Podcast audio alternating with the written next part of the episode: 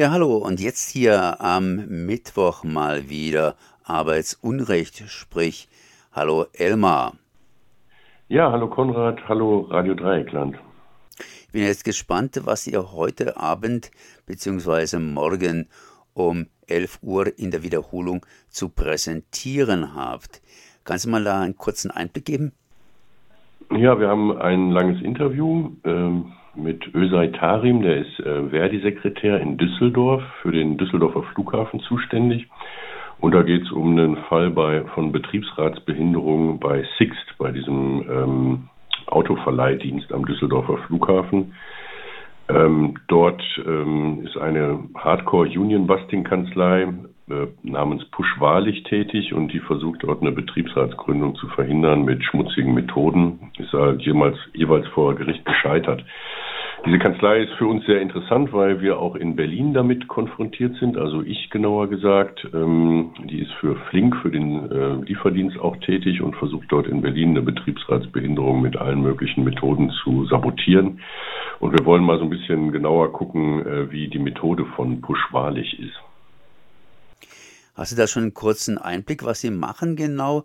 Beziehungsweise die versuchen das ganz einfach juristisch zu machen oder gehen die außerjuristisch vor? Ja, diese Kanzleien ähm, sind natürlich erstmal für die juristische Umsetzung äh, zuständig, aber sie äh, sind auch ähm, ja diejenigen, die federführend meistens die Strategie entwerfen und der Geschäftsführung dann andienen. Es werden im Grunde äh, kriminelle Methoden versucht, juristisch abzubilden oder ähm, legal erscheinen zu lassen. Äh, Betriebsratsbehinderung ist ja eine Straftat laut Paragraph 119 Betriebsverfassungsgesetz und jetzt geht es darum, äh, andere Mittel und Wege zu finden, um Leute dann rauszuhauen, also Kündigungsgründe zu konstruieren, ähm, ja oder eine Wahlversammlung im Chaos zu versenken.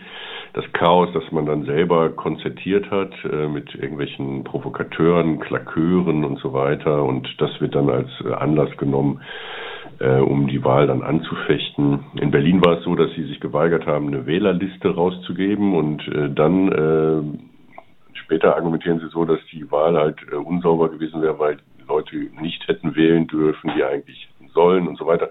Also das Chaos, was sie selber verursacht haben, äh, nutzen sie dann, um wiederum Wahl anzufechten.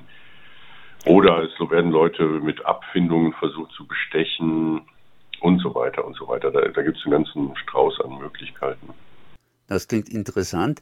Das heißt, ihr bleibt sozusagen beim Thema, beim wichtigen Thema Betriebsräte. Ist da bald mal wieder Wahl von Betriebsräten? Nee, das ähm, war jetzt ähm, unlängst, also im, im, Mai diesen Jahres. Es sind turnusmäßige Wahlen alle vier Jahre. Und jetzt ist die spannende Phase, dass neue Betriebsratsgremien sich konstituiert haben und wenn unliebsame Betriebsräte ähm, gewählt wurden, dann versuchen die im ersten Jahr die Leute platt zu machen, bevor sie sich, äh, bevor sie sich ähm, setteln können, bevor sie, sagen wir mal, Sicherheit gewinnen. Das ist ja ein sehr kompliziertes Amt. Man muss sich schulen lassen, ähm, es braucht jede Menge Expertise in Arbeitsrecht, Betriebsverfassungsrecht äh, Recht und so weiter. Und da versuchen die, äh, die Leute im ersten Jahr nicht zur Ruhe kommen zu lassen. Für Neugründungen ist das anders. Da kannst du jederzeit äh, die Neugründung ähm, einberufen und äh, man wird dann, wenn das Gremium dann irgendwann Bestand hat, ähm, eingereiht in diesen vierjährigen Turnus, der eben dann immer ja, 22 und das nächste Mal wäre dann 26 stattfindet. Aber für Gründungen gilt das nicht. Das kann jederzeit erfolgen. Okay. Das heißt, äh, heute hier intensiv Betriebsräte, Gründung von Betriebsräten, beziehungsweise was passiert, wenn man einen Betriebsrat gründet und die Chefs das nicht so richtig wollen. Ja, genau. Und äh, ansonsten hat meine Kollegin Jessica Reisner noch Union Busting News. Da versammelt sie immer Nachrichten äh, aus der Arbeitswelt, von den Schattenseiten der Arbeitswelt, auch Betriebsratsbehinderung und solche Dinge. Da gibt's äh, einiges zu berichten. Ein Todesfall bei Amazon Leipzig zum Beispiel oder ähm, das Krankenhaus Erfurt, wo die Belegschaft um Entlastung äh, kämpft. Äh, gleichzeitig macht das Krankenhaus Millionengewinne. Das gehört zu Fresenius und Helios, also äh, Aktiengesellschaft beziehungsweise einer Stiftung, glaube ich. Dann geht es nochmal um ThyssenKrupp, äh, dem Einsatz von Subunternehmern und Leiharbeitern. ThyssenKrupp war ja auch durch einen Todesfall ähm, jetzt stark in der Presse, wo ein Leiharbeiter in so eine äh, Grube gefallen ist und äh, mehrere Tage nicht gefunden wurde erst. Ja, und ein ganz äh, krasser Fall ähm, von Betriebsratsbehinderung bei einer Sicherheitsfirma in Bielefeld, Prodiak. Da soll der Betriebsratsvorsitzende sogar zusammengeschlagen worden sein auf dem Betriebsgelände. Das alles ähm, erfahrt ihr durch Union Busting News meiner Kollegin Jessica Reisner.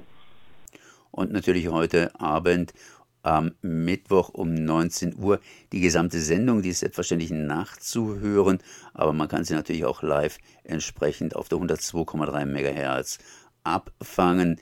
Mehr Informationen, beziehungsweise nicht mehr Informationen, sondern das gleiche gibt es dann in der Wiederholung am Donnerstag um 11 Uhr und andere Geschichten natürlich auf eurer Webseite arbeitsunrecht.de. Da steht unter anderem, wir schulen und beraten Betriebsräte, Gewerkschaften, Gesetzgeber und Behörden, um Demokratie in Wirtschaft und Betrieb zu stärken. Und darum geht es ja auch im Wesentlichen. Mhm, genau, ja, danke. Ja, Elmar, ich sage selber danke und wünsche euch eine gute Sendung und uns natürlich als Zuhörende genauso. Ja, alles klar. Bis dann, Leute.